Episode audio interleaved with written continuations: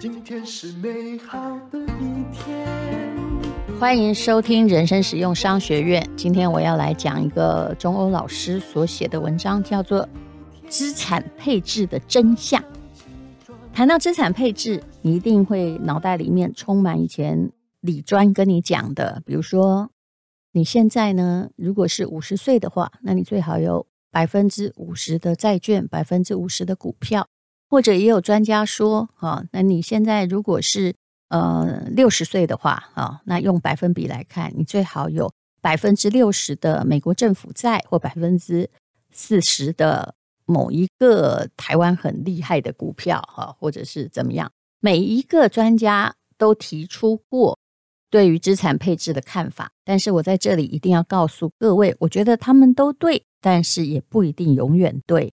所有的资产配置都是根据过去的报酬率来分析，可是未来呢？我们现在已经知道，未来不断的来，而且来得又猛又快。有些东西未来很可能整个会被平台取代掉哦。这就好像 Nokia，嗯，它的不智慧手机已经不见了，但是这间公司是还没有倒，他们后来又找到一些新的路数，还在发展中。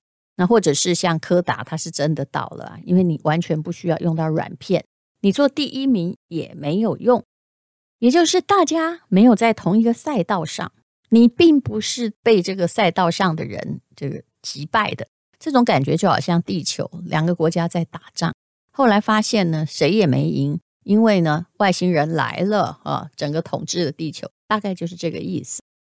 好，我们来看这篇文章。他说呢，如果人生是一场旅行，那么每个人都是在不确定中前行。终其一生，你会经历过很多事，见过很多人，做对过也做错过，也会成功，也会失败哦。那么如果说，呃，CEO 是企业股东聘请来管理公司的最高代表人、执行者，那您每个人都是自己的董事长，不是吗？你这一生怎么走哦？其实都在于你的选择。当然，有一些人呢、啊，他比较悲观一点，他说：“命运早给我做好所有的选择。”那如果你这样认为的话，那你人生就干脆荒废好了，就是一个失败主义者，随波逐流，浮浮沉沉。商学院相信的是哦，就是你改变某些因子，你可能会改变这个生意。你改变某一些判断、行为或选择，可能会影响你一生。那么，相对于报酬收入的确定性哦，像呃资本性收入承担的不确定的风险哦，资本性收入就是你如何去处理你赚来的钱呢？那不管你选择创业、经营企业，还是去把自己的收入再去做再次的投资，做这些资产保值的行为，基本上都是不确定。但人类总是想要在不确定中找一个相对的确定，这就是为什么你需要你的资产配置哦。不管你去哪一家银行、基金、券商、保险或信托，揣着一笔从几千块到几亿的钱，接待你的人通常会给你一个。标准普尔资产配置图，那这个图呢？哈，我可能可以放在我的 FB 里面，你可以看一下。我简单的用嘴巴讲好了，也就是哦，它分成四个象限哈，在逆时钟来说哈，左上角哈就是要花的钱啊，这要占你的家庭配置的十趴啊，至少你要十趴现金，那这就是三到六个月的生活费。还有呢，啊，有三十趴，你的所有的总资产哦，是就往下哈，就是呃，如果用 X Y 轴啊，大概就是啊，在这个负 X 跟负 Y 的轴，我这样讲我你会更乱，所以没关系，你听我说就好了。就是要拿来生钱的钱要有三十趴，投资在股票、基金啊、房地产等等啊。当然，你千万不要问我说，我三十八不够投房地产，那你就投股票或基金也可以啊。接下来叫做保命的钱，那就是很多人用来保险，最好占你的资产的二十趴。到底要不要占到二十趴呢？其实我个人是不赞成的。我认为保险的费用哦在十趴，因为没有人曾经靠保险致富的哈。但保险只是一个盾哈，它肯定不是财富的一根毛。所以我个人是觉得十趴就够，但标准普尔的象限图它讲的是二十趴。然后再来呢，就是保值的钱，就是你的养老金啊、债券信托啊，最好占四十趴。那这样子，在股市不好或崩跌的时候，你这四十趴基本上是可以往上涨的。因为这个图大家看得很习惯，所以请问这个图是经典，但是有用吗？哦，当然有用。可是要一直一成不变吗？绝对不是如此。就好像。我是很反对保险到二十趴的哈，我个人的保险大概我觉得还是要看你收入了。比如说郭台铭收入一百亿，他总不能拿一亿来保险吧？是不是？那才百分之一，一亿也很多了呀。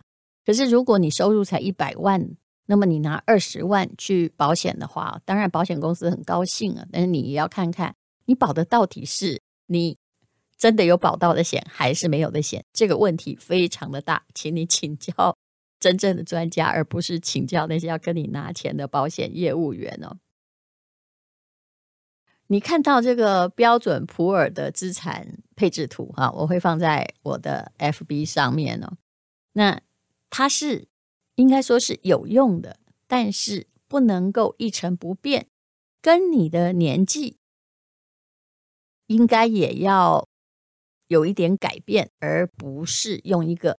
一成不变的框框去套住千变万化的人生呢？那我们就来讲一下刚刚说的什么叫要花的钱要留住十趴。其实从标准普尔配置图，我个人是算出来，如果你没有三百万，你大概很难理财，因为一个月如果发花五万的话，哈，一个家庭哦，不是一个人哈，我已经算的挺少了。那么要存六个月的钱是十趴，那你倒回推。你最少要有三十万块现金留着，以免一时找不到钱来应急，或者是用信用卡借钱，那这样很麻烦，对不对？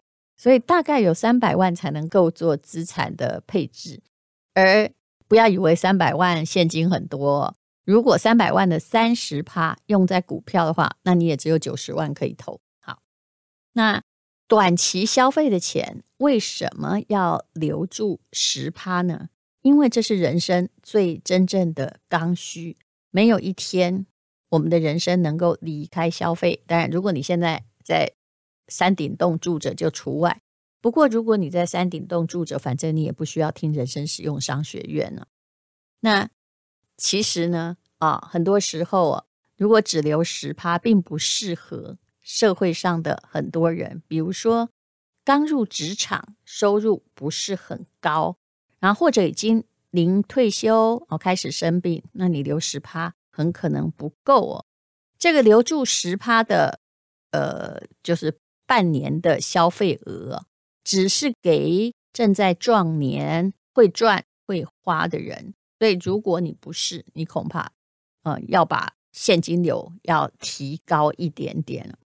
那么牵涉到你在身边要留多少钱？其实是跟你的消费额、消费欲有关系。比如说，嗯，我在公司会留比较多的现金，因为这公司常常要付货款，对不对？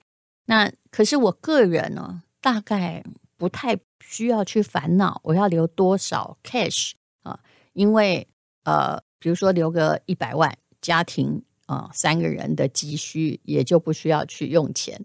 但在这里哦，我要跟各位说，我是一个念法律的，所以我很多的法条我会看得比较清楚一点。那就算我懒得看，我也会请这个专业的朋友看。在小时候，我要帮小朋友弄保险的时候哦，哎，那个我的朋友跟我说，大概就小孩，因为他不是主要的经济支柱嘛，所以你就帮他买个哎一年一万多块的医疗险啊，什么就够啦，啊。可是啊，就请一位专家帮我开，哇，他开出的一个小孩刚出生要七万块，后来我就仔细分析为什么要七万块，你知道他加了很多东西，它里面就加了，呃，比如说有一个东西，它一年要收你五千块，那你买的这个保险，这个小保险哈是什么呢？附加险是什么？答案就是说，如果我今天小孩生病需要动手术，要临时借五十万的现金的话，那你每年就要多缴五千块。这七万块里面大概有五六万是这样来的。我心里在想，我怎么会穷到这？朋友怎么会觉得说我小孩万一有一天生病，我需要去没有钱要借到五十万现金？那这个一定要删掉啊，因为这个就是白买的。所以拜托你以后。啊，只要看到很多定型的条款的话，或者是啊，不管是怎么样，专家给你推荐，你要去看看那个合约的实质。其实你在白花钱。好，那么呃，接下来就要谈到就是保命的钱要留住现金的二十趴，那当然就是保险哈。我对保险没有意见，但是我对于你要花太多钱保险呢，有非常大的。意见呢？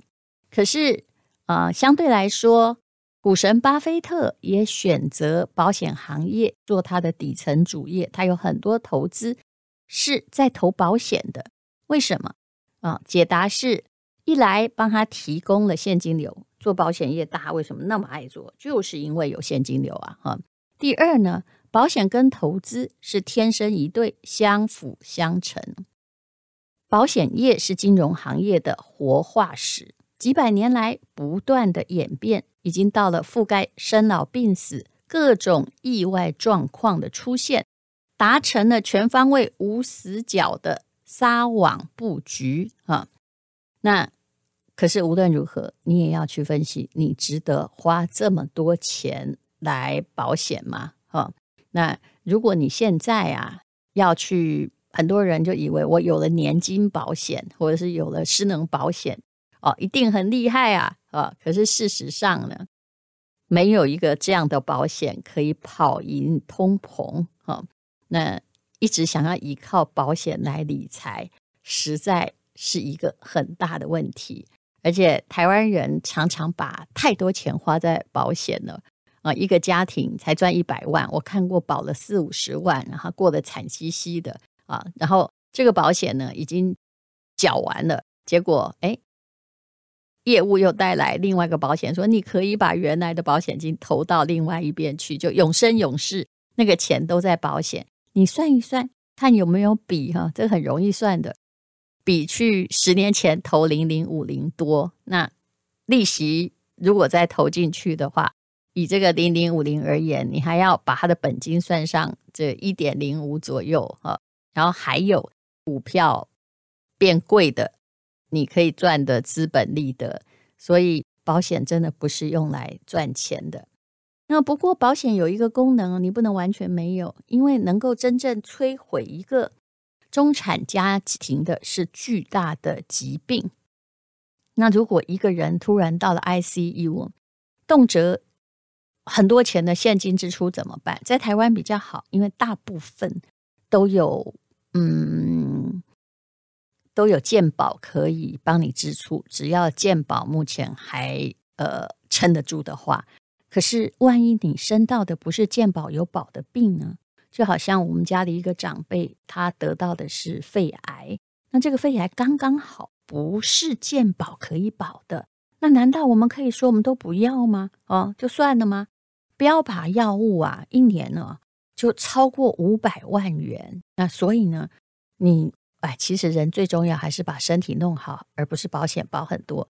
因为啊，说真的，没有任何的险保到那种这个特种的肺癌所产生的消费，它可以保的。所以这也还是一个运气的问题啊。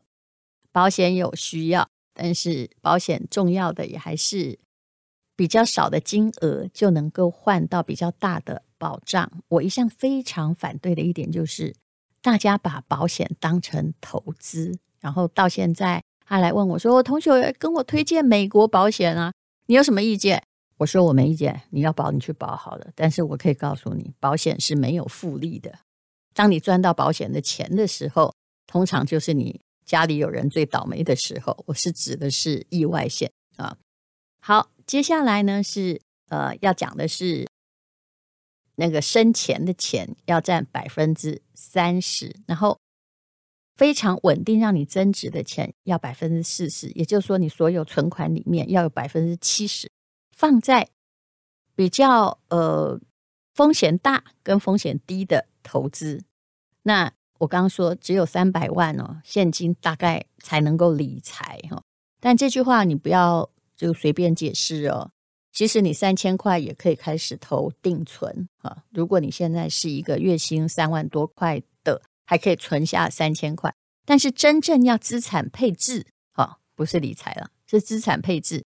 你大概三百万啊，比较能够分嘛，不然钱那么少，你要分到哪儿去啊？那无论如何哈，就是。投资这件事情，对我而言，你说分风险高跟风险低啊，其实对我来说，有时候啊，你会觉得投报高，风险高。那事实上呢，你投了也没用哦。我们的 podcast 只是证明了一点，你不断的在那里杀进杀出，然后听到内线消息，一直在问说什么时候进去会比较好，按照各种数据的显示。就是告诉你，你就是一个赚不到钱的人，在应付一个忽冷忽热的水龙头的傻瓜。我相信很多人在股市的失败啊，曾经得意过，后来失败了，都在证明我说的这件事。其实从这个百年大数据来看，最值得投资就一直在涨的。其实不是债券呐、就是股票，也就是人类越来越发扬光大的经济的市场哦。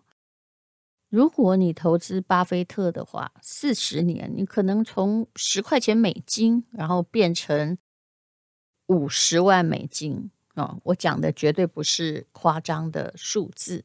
那么再来呢，是什么？房产。可是一定要告诉你，房产。不管你觉得你涨多多，拜托你去算每年投报率哦。就算是经过了壮阔的牛市，每年大概五趴还有六趴而已。但是房产比股票多的好处是什么呢？你比较不容易被卖掉，尤其你住在这里，所以呢，你跟着财富一起增值。